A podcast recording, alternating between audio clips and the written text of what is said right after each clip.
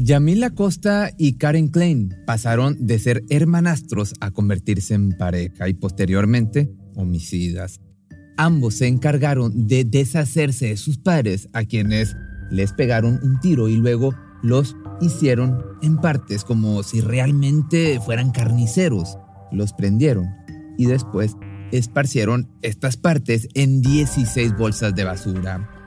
Se dice que convivieron con estas partes o con los cuerpos ya sin vida por un par de días mientras hacían su vida como si nada hubiera ocurrido y que además uno de ellos se llevó eh, restos de carne de los cuerpos a la boca. Mucho mejor que la carne de cerdo, fue lo que dijo al respecto. Y tal parece que el odio hacia las víctimas era resultado de maltratos y abusos constantes en contra de los hijos propios entre el matrimonio de Ricardo Klein y Miriam Kowalczuk, un par de mellizos menores de edad incapaces de defenderse por sí solos. Aparentemente, esto hizo que de pronto los hermanastros mayores perdieran los estribos y tomaran cartas en el asunto. Empecé a notar un maltrato físico y verbal hacia los chicos muy fuerte. Golpe.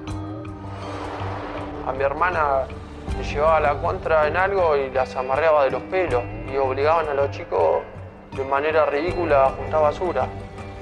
La comida podrida de la calle la ponía en la ladera y le obligaba a los chicos a comer eso habiendo cosas y habiendo plata para comprar cosas. Este caso, conocido como el doble parricidio de Pilar, no resulta aterrador por el crimen en sí, sino por la forma tan maquiavélica con la que los perpetradores actuaron posterior a los hechos. Los restos de sus propios padres, distribuidos por los rincones de la casa, lo convirtieron en uno de los actos más bizarros, más enfermos, más aterradores en la historia de Pilar. Pilar es en Argentina y hoy te voy a relatar cómo es que tuvo lugar tan escabroso delito. En la Argentina es este que se conoce como el doble parricidio de Pilar, donde dos hermanastros, un hombre y una mujer, un varón y una chica, que aparentemente tenían construyeron a partir del vínculo de sus padres ellos un vínculo sentimental, terminan matándolos. Todo comenzó con el estilo de vida que llevaba Miriam y su hijo Leandro Yamil Acosta, un ambiente muy poco favorecedor para el desarrollo óptimo de la infancia de cualquier niño, pues comúnmente viajaban de un lugar a otro sin tener un lugar fijo en donde vivir. Además, el constante cambio de figuras paternas que tuvo que atravesar Leandro seguramente dejó alguna secuela en la formación de su personalidad. Para él resultaba muy normal ver desfilar a las parejas de su madre y considerarlas como una figura paterna momentánea hasta que de pronto un día algo cambió. A su vida llegó un hombre llamado Ricardo Klein, también padre soltero de una jovencita de nombre Karen Klein. Algunos dos años sería más chica que Leandro. Tan pronto se conocieron decidieron formar una familia con los hijos que cada uno tenía. Sin embargo, fue cuestión de tiempo para que los hermanastros se convirtieran en hermanos mayores de un par de mellizos. De lejos se veían una familia, podemos decir, normal un par de esposos que habían decidido empezar desde cero con sus respectivos hijos y nuevos hijos en común, pero a puerta cerrada había detalles bastante cuestionables. Por ejemplo, por una parte, el hecho de que Karen siempre culpara a su padre sobre el fallecimiento de su madre y por otro lado, que Leandro hiciera responsable a su madre de algún tipo de abuso. Ambos, ambas acusaciones hasta ahora circunstanciales, pero como muy buen indicador de que la relación fraternal nunca se había encontrado del todo bien, en especial cuando los maltratos pasaron a recaer sobre los pequeños mellizos que llegaron en el año 2004 a unirse a la familia. Los roces de los hermanastros contra sus respectivos padres siempre estuvieron latentes en el ambiente del hogar, haciendo que tanto Karen como Leandro se comprendieran perfectamente el uno al otro. Fue así que se hicieron cada día más cercanos hasta que su relación traspasó las barreras de lo familiar. Cuando él tenía 18 y ella 16 comenzaron a salir en modo pues más romántico, dando así el inicio de lo que sería un romance sumamente controversial. Al final de cuentas, pues, hay que dejarlo bien en claro, no eran hermanos de sangre, pero para cualquiera que mirara desde otra perspectiva podría parecer algo medio raro, muy fuera de lugar. Nos hicimos amigos y después nos hicimos pareja. ¿Empezaron a ser novios entre ustedes? Sí. Ella tenía 16, yo 18, por ahí. 18. Todo el barrio, todo el mundo sabía. Éramos pareja. El cariño entre Leandro, Yamil y Karen era muy evidente, eso sí. Sin embargo, eso no significaba que se llevaran bien con sus padrastros, o en este caso, sus suegros también.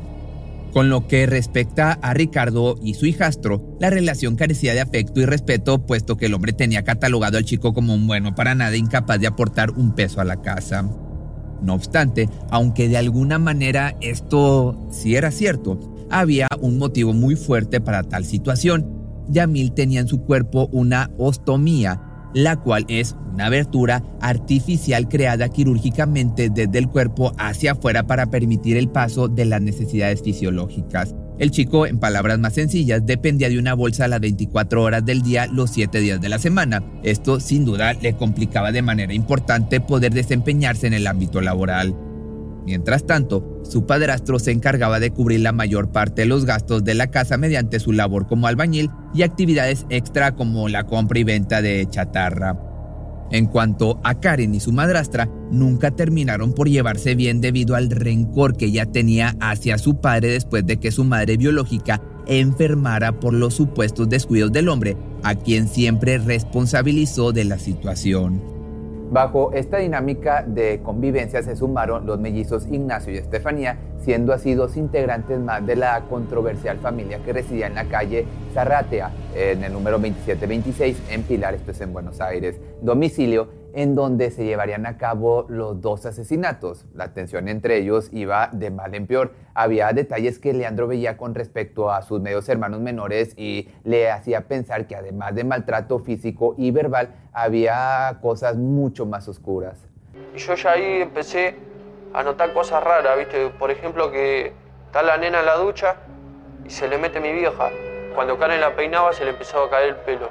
Se le empezaba a caer el pelo yo empecé a pensar lo peor, que la estaban conociendo o algo por el estilo. Para ese entonces los mellizos tenían 11 años de edad, tiempo en el que, según Leandro, Yamil Acosta habían sufrido día tras día el maltrato de sus padres, especialmente el de Ricardo, y por lo cual supuestamente tuvo lugar el crimen. De esta manera, para la primera mitad de septiembre del año 2015, tanto Estefanía como Ignacio y la pareja de hermanastros slash novios ya se encontraban conviviendo entre los restos descompuestos de sus padres. Habían hecho de todo, desde quitarles la vida hasta calcinarlos y llevar algunas partes a un descampado. Pensaron que podían resolverlo sin repercusiones, sin embargo, obviamente la siniestra verdad comenzó a salir a la luz cuando fueron sorprendidos con algunas mentiras debido a que de un día para otro Ricardo y Miriam dejaron de ser vistos en público. Los perpetradores se vieron en la necesidad de inventar que se habían ido de casa presuntamente con destino a Uruguay para acudir a un casino.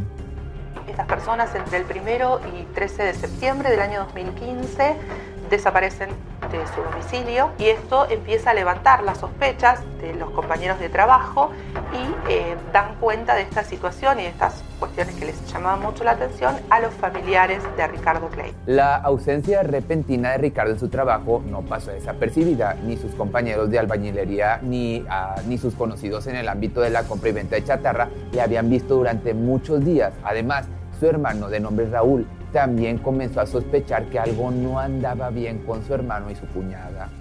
Entonces, de alguna u otra manera, dicha situación llegó a oídos de las autoridades y fue a partir del 13 de septiembre que la realidad comenzó a salir a flote, con todo y las perversiones ocurridas al interior del número 2726 de la calle Zarratea. Con una orden entonces de allanamiento llegaron los oficiales a tocar la puerta, todos estaban conscientes de que encontrarían algo desagradable, pero obviamente no imaginaban el grado tan perturbador de la verdadera situación. Se dice que restos de huesos de una columna vertebral, tanto como mechones de cabello, se encontraban esparcidos por los rincones de la casa, así como también cenizas pertenecientes a los cuerpos que desde un inicio se sospechó que fueron los padres de los chicos. Acto seguido, se abrió una carpeta de investigación para la resolución del caso y los datos que emergieron de ella convirtieron el doble parricidio de Pilar en un tema de interés público, pues a través de los medios de comunicación se dieron a conocer los escabrosos detalles de este, mismos que ocasionaron escalofríos en todos los habitantes de Pilar. La historia de los hermanastros y novios asesinos ocupaba, como te puedes imaginar, las primeras planas de todos los periódicos. La ciudad entera sabía lo que había hecho, pero como respuesta, Karen quiso deslindarse de sus actos culpando completamente a su pareja. Ya estando los cuerpos muertos, este, ella convivió, estuvo ahí, salía, volvía.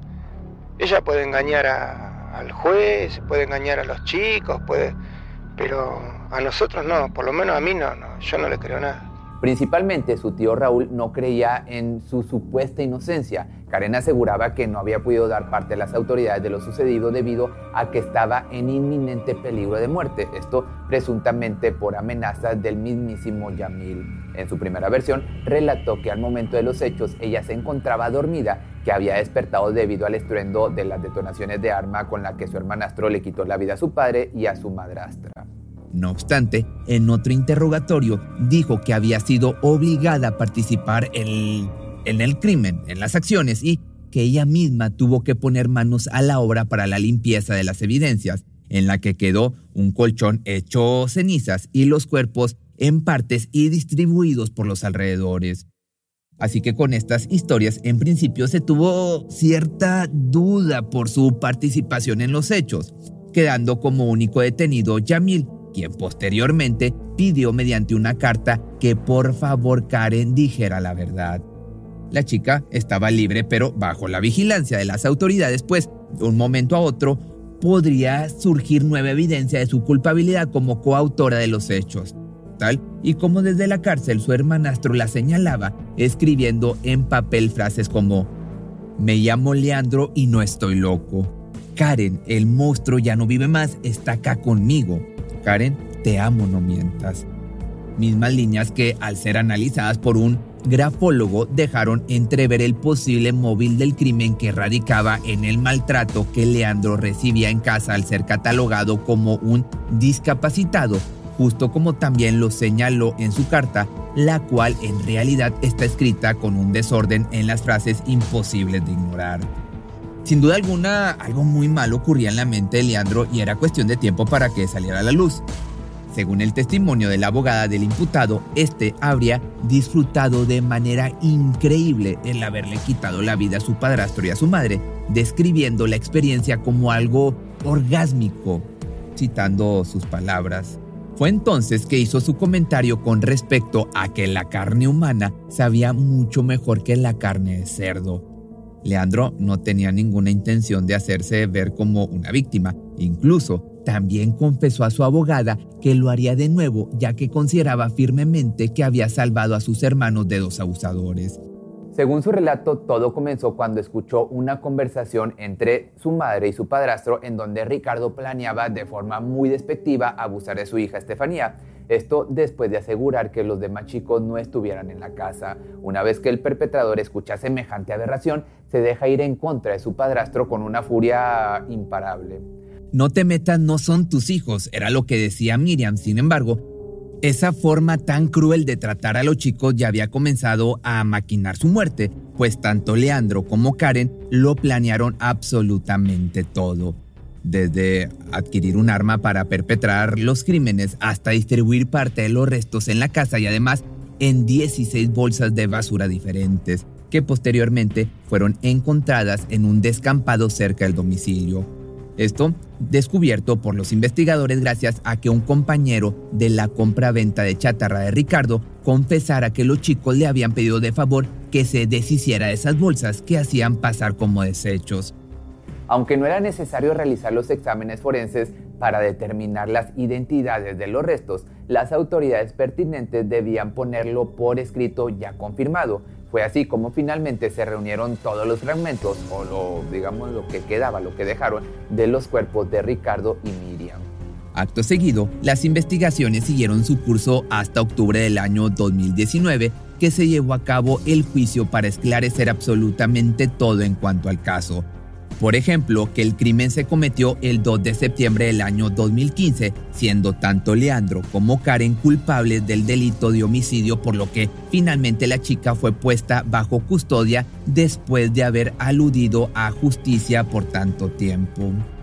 Con respecto a esto, cabe también mencionar que en cuanto al homicidio de su padre quedó totalmente absuelta, mientras que en el de su madrastra fue calificada como coautora del crimen, recibiendo así una condena de prisión perpetua. Acto seguido, ella también se tomó el tiempo de escribir una carta en donde describía a su hermanastro como un total monstruo que incluyó en su vida sin saber de lo que era capaz y, por su parte, Acosta también fue sentenciado a prisión perpetua. Sin embargo, aunque las condenas eran aparentemente iguales, en el año 2021 se hizo una reducción de años a Karen, pues se le calificó como partícipe secundaria y no coautora como se le había escrito anteriormente. Hoy en día ambos se encuentran tras las rejas, pero la posibilidad de que ella salga mucho antes se hace cada vez más grande con el paso del tiempo. Mientras tanto, por el otro lado, Leandro probablemente pase los 35 años que suman la denominación de prisión perpetua en Argentina cumpliendo su castigo por los cargos de homicidio doblemente calificado por alevosía y por uso de arma de fuego con respecto a su padrastro y homicidio triplemente calificado por el vínculo por alevosía y por el uso de fuego con lo que respecta a su madre. Si te gustó este video no olvides seguirme en mis redes sociales y si tienes alguna sugerencia de no sé, de Argentina o de algún otro país, déjamelo aquí abajo en los comentarios o escríbeme por Instagram. También me puedes mandar un correo que es correo arroba pepemisterio.com.mx.